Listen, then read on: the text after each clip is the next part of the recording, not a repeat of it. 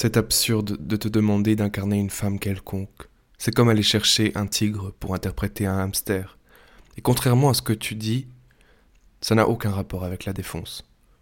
Au pays du spectateur, tu es la louve royale, avec ou sans dopant. Ça ne me surprend pas qu'aucun gars t'ait jamais quitté. Je ne suis pas bien depuis quelques jours. C'est ma sœur qui m'a embrouillé les idées. Si tu penses que t'es guéri, va faire un tour dans ta famille.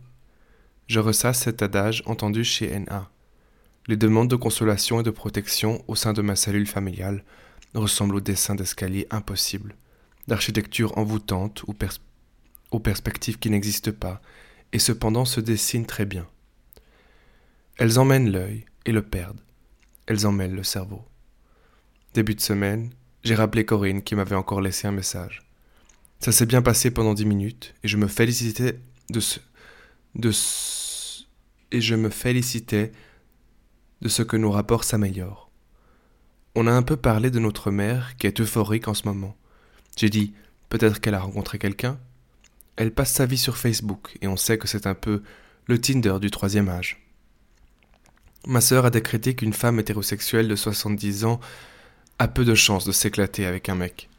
Elle se la jouait désinvolte, sur le mode je ne suis pas du genre à fantasmer sur les VIP, mais j'ai compris qu'elle était obsédée à l'idée de rétablir un bon rapport avec toi. Ça m'a un peu heurté. C'est pour ça qu'elle était aimable. Je lui dis que je n'avais pas toujours je n'avais pas touché à l'alcool depuis plus d'un mois.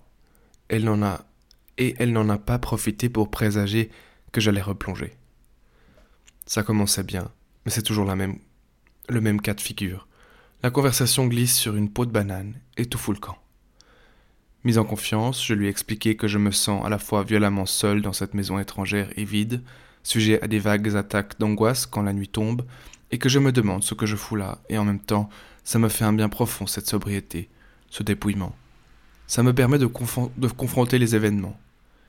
J'ai rigolé en remarquant que le pire dans ce qui m'arrivait, c'est quand je lis les déclarations censées me défendre et qui émanent de, demeurer si néfaste que je préférais qu'il ne s'occupe pas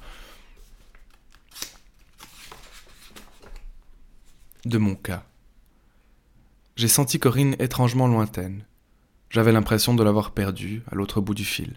Alors elle a dit C'est dégueulasse ce que Zoé Katana prend dans la gueule. J'ai répondu Ce qui est dégueulasse, c'est de me dire ça à moi. Et là, une intuition, littéralement une fulgurance. J'ai su. J'ai demandé. Tu la connais? Et à la voix, j'ai perçu qu'elle se raidissait. Ça fait trente ans que je suis féministe. Ça ne vient pas de me prendre comme une envie de pisser. Je lui ai écrit, oui. Quand j'ai vu la violence des attaques dont elle faisait l'objet, j'ai pensé qu'elle avait besoin de tous les soutiens qu'elle pouvait trouver. Tu n'es pas le seul. Tu n'es pas seul. C'est ce qu'on a de plus important à se dire entre nous. Avec Narcotique Anonyme, je réfléchis souvent à ma colère, à la façon que j'ai de m'emporter, de péter les plombs quand la situation me résiste ou que je me sens attaqué. Tout foutre en l'air comme un refus de toute complexité.